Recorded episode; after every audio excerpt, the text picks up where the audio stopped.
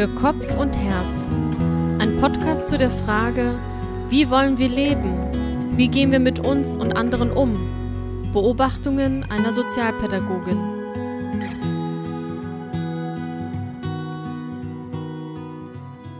Marianne Gronnemeyer hat das Buch geschrieben, Wer arbeitet, sündigt. Ein Plädoyer für gute Arbeit.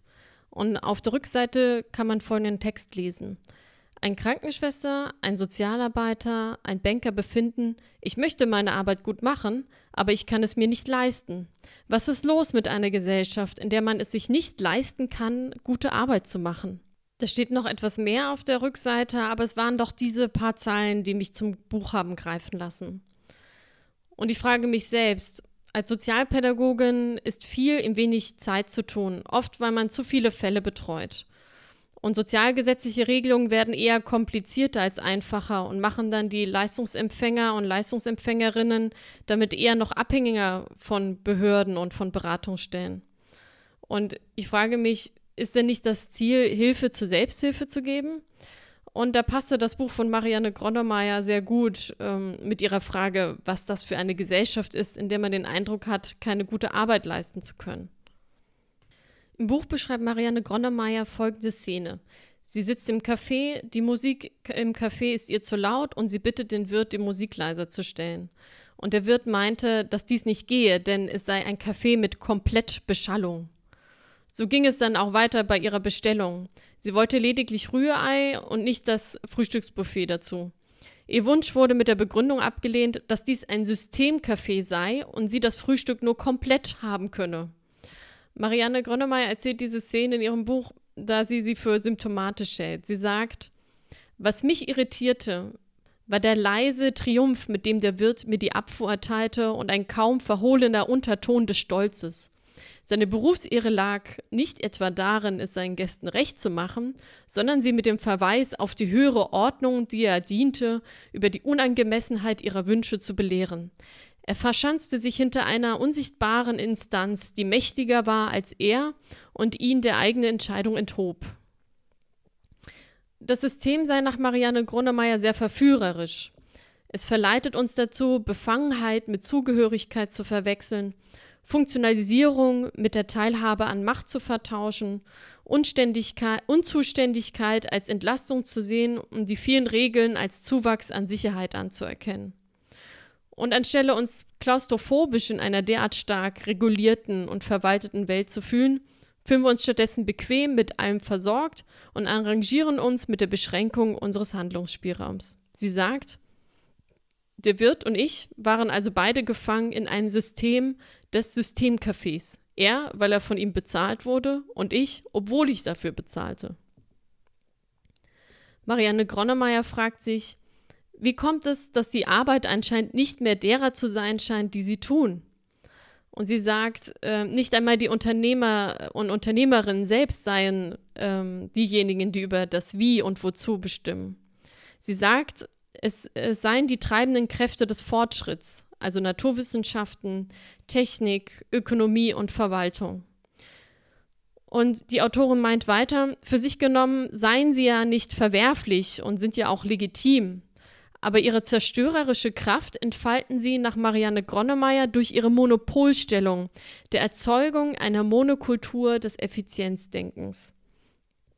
Und durch diese Monokultur des Effizienzdenkens werden alle Beziehungen, alle Eigenheiten im Arbeitsprozess als Störung empfunden und ausgeschaltet, so Marianne Gronemeyer. Ideal sei demnach ein Arbeitsprozess, der wie am Schnürchen läuft, verfahrensförmig, vorhersagbar und durchorganisiert. Wer oder was auf der Strecke bleibe, werde als Kollateralschaden und aus der Gewinnkalkulation herausgerechnet. Und für Marianne Gronnemeyer ist klar, dass unter diesen Umständen keine gute Arbeit möglich sei. Sie sagt, statt Künstler zu sein, sind wir zum Konsumenten mutiert. Das sagt sie in einem Vortrag. Gute Arbeit ist nach Marianne Gronnemeyer sozial eingebunden und baut auf dem auf, was andere zuvor geschaffen haben.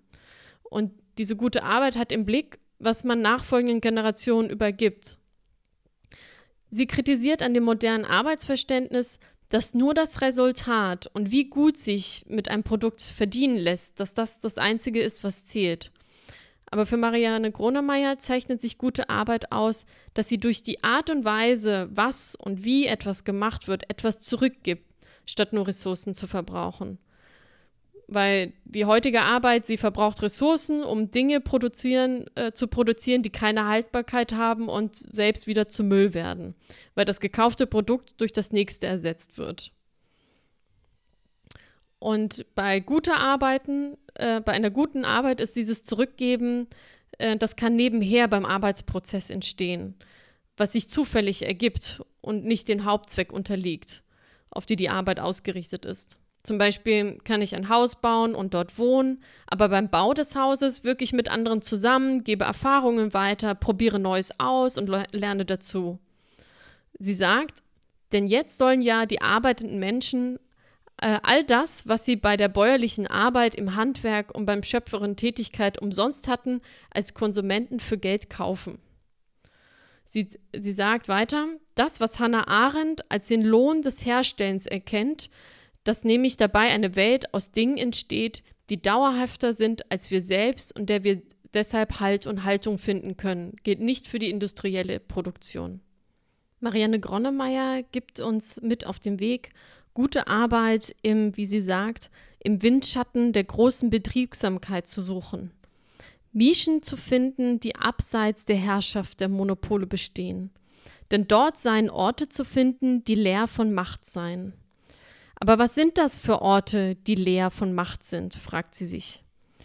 Marianne Gronnemeyer meint, dass sie fast überall bestehen können, auch im Hochbetrieb der Normalität, sei es in Schule, im Krankenhaus, in der Fabrikhalle oder anderswo. Sie sagt dazu, das Abseits hat viele Gesichter. Manchmal besteht es nur in einer lebensrettenden Geste der Freundlichkeit. Es ist nicht von ungefähr, dass sie so gar nichts darüber sagen lässt. Denn Orte leer von Macht entstehen erst dadurch, dass da Menschen sind, die sie mit ihrer Anwesenheit füllen. Sie werden aus einer tiefen Abneigung gegen Gleichmacherei, Vereinheitlichung und Reih und Glied erschaffen. Es sind Städten, in denen Menschen so zusammenwirken, dass nicht alles, was man zum Leben braucht, Geld kostet. Und Maria Marianne Gronnemeyer zählt als Beispiele für Dinge, die kein Geld kosten, auf so Sachen wie Fürsorge, Teilen, Kooperation oder die eigenen Talente und Fähigkeiten einzubringen. Ich persönlich empfinde es als Nische bzw. als Ort, der leer von Macht ist, wenn ich selbst die Entscheidung treffe, wie ich auf mein Gegenüber zugehen möchte. Ob ich ihm oder ihr als Mensch zu Mensch gegenüber trete. Oder auch bewusst entscheide, welche Person ich in dieser Situation jetzt sein möchte. Denn im zwischenmenschlichen Bereich kommt man immer wieder in die Situation, diese persönliche Entscheidung treffen zu müssen. Und ich denke, dass es die vielen kleinen Dinge im Alltag sind, die auf, auf die Dauer einen Unterschied machen. Es macht beispielsweise einen Unterschied, wie ich als Mitarbeiterin in einer Behörde dem Leistungsempfänger oder der Leistungsempfängerin entgegentrete, wie ich Menschen in sensiblen oder kritischen Lebenssituationen behandle ob ich oder auch ob ich beispielsweise als Lehrkraft meinen Schülerinnen und Schülern signalisiere, dass ich ein, ein offenes Ohr für sie habe. Und so baue ich auf diese Weise äh, vertrauensvolle Beziehungen auf. Und das kleine bisschen jeden Tag sollte man auch nicht unterschätzen.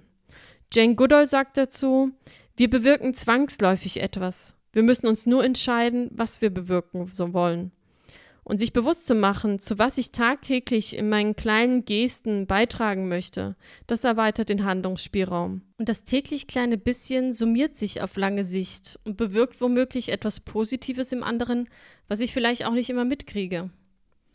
Und es ist da noch ein anderer Tipp, den ich geben möchte, um eine Vorstellung zu bekommen, wie Orte, die leer von Macht sind, aussehen könnten. Und das ist der Public Speaker, Aktivist und Buchautor Tobi Rosswog. Für sein Buch After Work, radikale Ideen für eine Gesellschaft jenseits der Arbeit, hat Marianne Grannemeyer auch ein Nachwort verfasst. Und auf Tobi Rosburg bin ich gestoßen durch ein Interview, das er beim Deutschlandfunk gehalten hat. Und es liegt an jedem selbst, inwiefern man seinen Lebensstil ohne Geld zu leben nacheifern möchte. Aber zum Nachdenken regen seine Worte dennoch an, finde ich. Ich persönlich nehme von Tobi Roswog den Satz mit, tätig zu sein, statt zu arbeiten. Sich über das Tätigsein zu definieren, hilft mir, die sinnvollen und sinnstiftenden Aspekte im Blick zu behalten und macht mich innerlich unabhängig davon, mich ausschließlich über die Lohnarbeit zu definieren.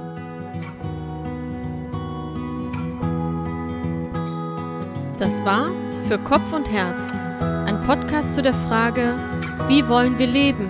Wie gehen wir mit uns und anderen um?